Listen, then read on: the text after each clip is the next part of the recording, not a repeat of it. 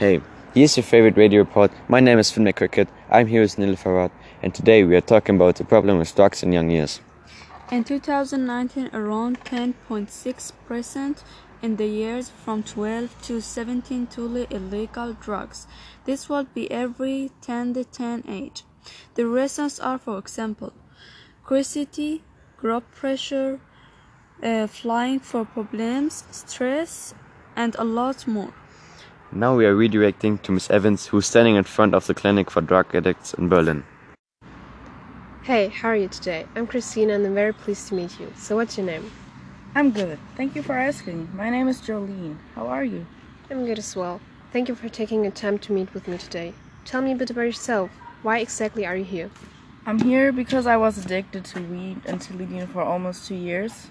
I took lots of other drugs too, and I even was in a coma for two days because of a coke overdose. Since when are you in this clinic? Um, I'm here since one and a half years. How did you get here? I got here by myself. I wanted to change. I mean, I'm 17 and I basically have my whole life in front of me. So I wanted to do this.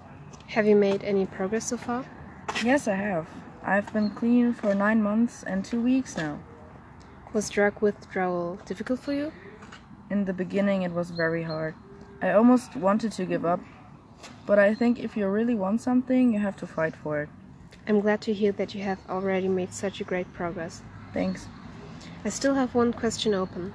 What are the consequences of drugs use? It really depends on which drug you take. You can basically die from every drug, but weed, for example, often causes psychosis.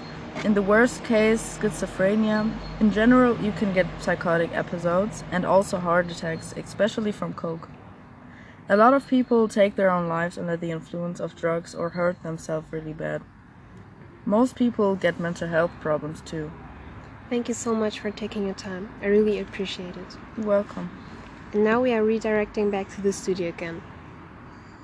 Thanks, Miss Evans. What do you think, Miss Rudd? Is there some hope for people who are addicted?